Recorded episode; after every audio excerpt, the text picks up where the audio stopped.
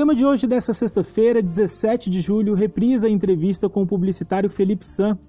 Ele é um dos idealizadores da Agência Porta, empresa de Anápolis especializada em marketing digital. No bate-papo, Felipe fala sobre o uso dessa ferramenta em tempos de pandemia e dá conselhos sobre o uso do benchmarking para ajudar a alavancar negócios.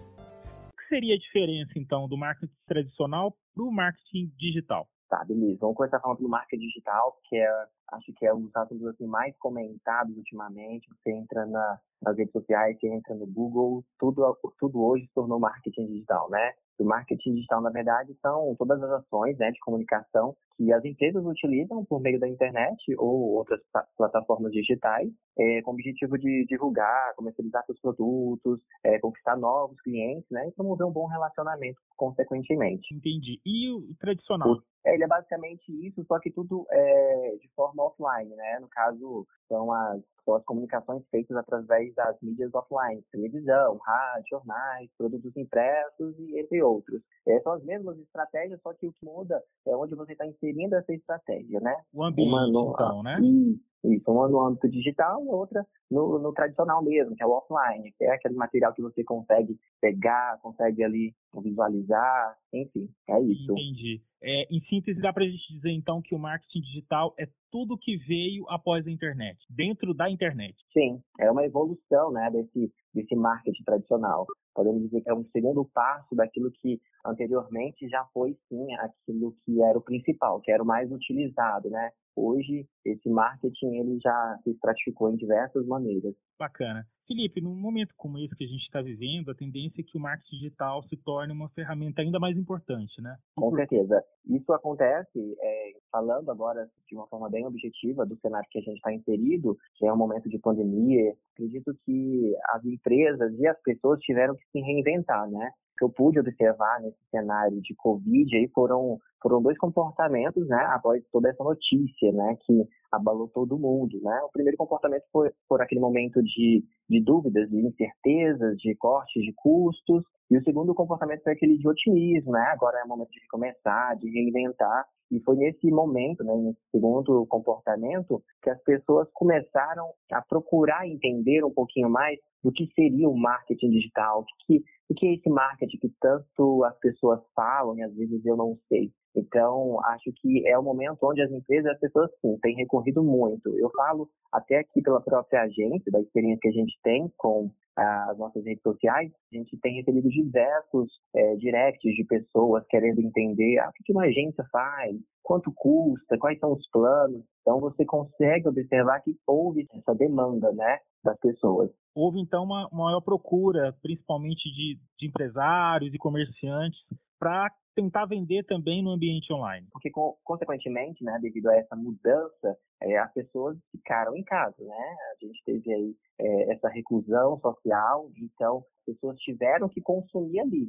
na, naquele novo formato onde ela está inserida. É, trabalho em casa, também consumo em casa. Então, é, as empresas que não estavam presentes nas plataformas digitais, elas acabaram sofrendo um pouco mais. Quem já tinha né, esse trabalho bem assíduo, já tinha uma agência que cuidava de tudo isso, é, se viu superar isso e não sofrer tanto. Já as outras, né, algumas até, inclusive é, é um tipo de, de análise que tem observado, as empresas, aquelas que não estavam nas redes sociais, elas têm tentado fazer do seu jeito, né? Elas têm, ah, vou entrar na internet, aprendo um pouquinho aqui de como é que faz isso, e eles têm feito assim do seu jeito, bem simplório mesmo, mas têm feito. Mas para quem já estava, eles não sofreram tanto, né? Então, a, a, recorrência veio, né? Estão buscando. Eu disse que eles estão buscando, assim, a gente não teve basicamente efetividade em todas essas pessoas que buscaram os nossos serviços, até porque para os pequenos empreendedores e ainda tendo esse mindset, né, de tipo,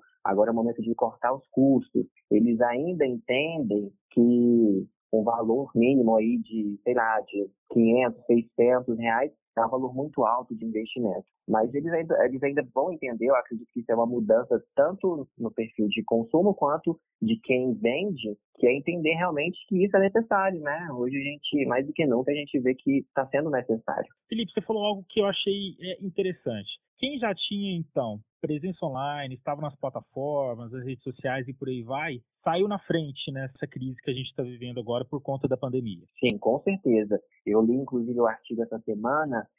é, falando a respeito do crescimento do, do e-commerce, né? É, então, diversas empresas, como por exemplo um case de sucesso no Brasil, que é a Magazine Luiza, ela teve um crescimento assim consideravelmente grande. E acredito eu que elas não sofreram tanto quanto as empresas que mal sabiam que existia a funcionalidade nas plataformas digitais de vender, né? Então, a, aquela pessoa que vendia pizza, né, que mandava um cartãozinho e as pessoas faziam pedido ali é, pelo WhatsApp ou até iam na própria empresa, não sabiam que poderia divulgar aquilo no Instagram, no Facebook, elas sofreram muito mais, né? Então, quem já estava pôde se apropriar mais dessas estratégias, que são as estratégias de marketing, né? Marketing digital, para conseguir superar essa crise, né? Entendi. Felipe, para se ter presença online e vender na web, é, o que, que, é mais importante? Estar nas redes sociais, ter um site, criar conteúdo, construir parcerias? É tudo isso, né? A presença online, assim como a presença offline, é um processo. É, engana muito quem, quem tenta conseguir tudo de uma forma muito é, rápida, né? Porque a gente sabe, se eu abro uma empresa que hoje, fisicamente falando, é, não é amanhã que eu já vou conseguir ter retorno, é algo que eu vou construindo. Então, o brand, por exemplo, ele fala muito disso, que é uma gestão de marca, que é um processo que a gente deve fazer continuamente, né? Então, a presença online também é dessa maneira. É você criar um trabalho estratégico nas suas redes sociais, claro que observando muito para o teu perfil de, de consumo, né? Quem que é teu público-alvo ali, mas tanto nas redes sociais quanto na criação de sites, parcerias, que é algo que, inclusive, é uma estratégia que tem sido é, bastante abraçada, né, que é recorrer aos digitais influencers, aos portais de notícias para divulgar o seu é, o seu produto, até porque, como eu disse, né, é um processo que demora, é, é, demorado você conseguir seguidores, fortalecer aquela sua presença ali. E às vezes as pessoas já começam a recorrer né, pelas, é, por essas outras opções, que é com as influências, os portais, para conseguir ter um pouco mais de visibilidade nesse mercado, aliás, nessa plataforma digital, né? Entendi. Você está falando mais ou menos assim, é, quem já caiu em si é, e viu que é necessário tá, é, recorrer ao marketing digital, precisa saber que o que ele está fazendo é um investimento e nem sempre de retorno imediato. Seria isso? Isso, exatamente. É, é uma mudança Ó, houve, houve a mudança no perfil de consumo, né? Então as pessoas mudaram a maneira com que elas consumiam. É, todo mundo já fez algum tipo de, de, de, compra online, desde, desde um pedido no iFood, quanto você chama um Uber, por exemplo, é uma compra online. É, e houve essa mudança. Isso se tornou cada vez mais frequente. As compras que eu fazia antigamente indo no mercado, agora, como eu não posso sair tanto de casa, eu faço o aplicativo, né? Então essa mudança aconteceu no perfil de consumo mas ainda assim é, tem microempreendedores, tem pessoas que têm um mindset um pouco mais condicionado quanto a isso. E aí entende que, ah, não, acho que o investimento nas redes sociais não é necessariamente um investimento, é um custo, né? Como eu te citei os exemplos aqui das pessoas que têm recorrido, questionado, para entender um pouquinho da agência, é, no momento em que a gente tem esse momento de reunião com essas pessoas é, para explicar qual que é realmente a importância da publicidade para o negócio, e a gente apresenta essa proposta, a gente vê que realmente há um declínio, porque as pessoas elas elas veem a necessidade, é o que eu observo, elas estão vendo a necessidade, mas elas ainda é, não mudaram esse mindset delas, né?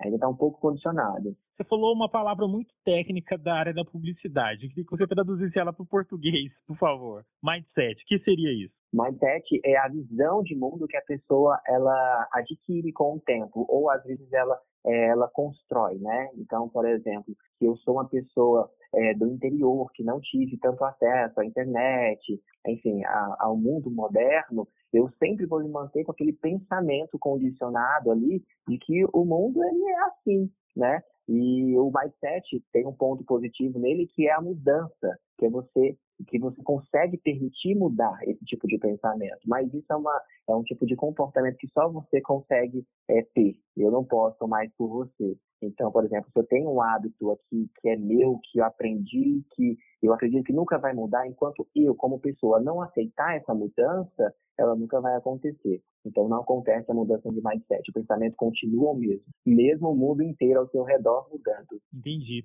Felipe, você falou em interior. Anápolis é uma cidade de interior, embora tenha praticamente 400 mil habitantes, tem equipamentos que grandes centros, como as capitais, têm. Mas dá para dizer que aqui em Anápolis haverá um antes e depois no marketing digital após essa pandemia do novo coronavírus? Eu acredito que, assim, no contexto geral, acho que todo mundo, né? Eu participei de uma live recentemente que eu pude citar isso, né? Que muitas coisas é, vão ficar, né? O Covid ele vai passar. Eu acredito que a gente vai chegar em um momento onde vai estar tudo controlado, mas existem hábitos, principalmente hábitos de higiene, que vão ficar. Né? Então, o uso da máscara vai ficar, aquele cuidado, né, que antigamente eu não tinha de entrar em casa, não tirar o calçado, de não lavar as mãos, agora eu vou ter.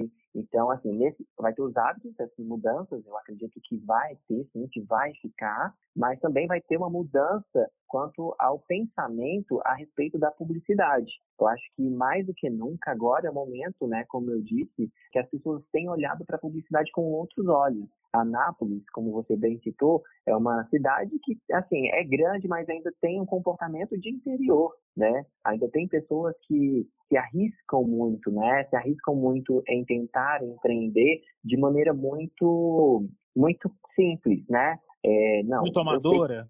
Sei, muito amadora, exatamente, essa é a palavra. Ah, não, tem uma, tem uma agência ali. Mesmo que cobre um valor ali irrisório, mas a pessoa ainda assim ela insiste em querer tentar. O que acaba sendo muito mais difícil, né? Porque o trabalho da agência hoje realmente ela é ser um, um parceiro da empresa e tentar é, diminuir esse sofrimento que você tem de construção de marca, de posicionamento de marca. Mas eu acredito que assim como qualquer tipo de, de pensamento é algo que vai mudando com o tempo, né? Entendi. Felipe, então eu vou reservar esse momento final aqui da nossa conversa para que, que conselho que você dá para quem ainda está perdido, não quer deixar a oportunidade de abraçar o marketing digital neste momento? Olha, uma, uma dica muito importante que eu compartilho aqui com vocês é, é a utilização de uma estratégia chamada benchmarking, que é o quê? É você é um processo né, de estudo de concorrência que você faz análises mais aprofundadas é, de melhores práticas usadas por empresas que têm o mesmo segmento que o seu.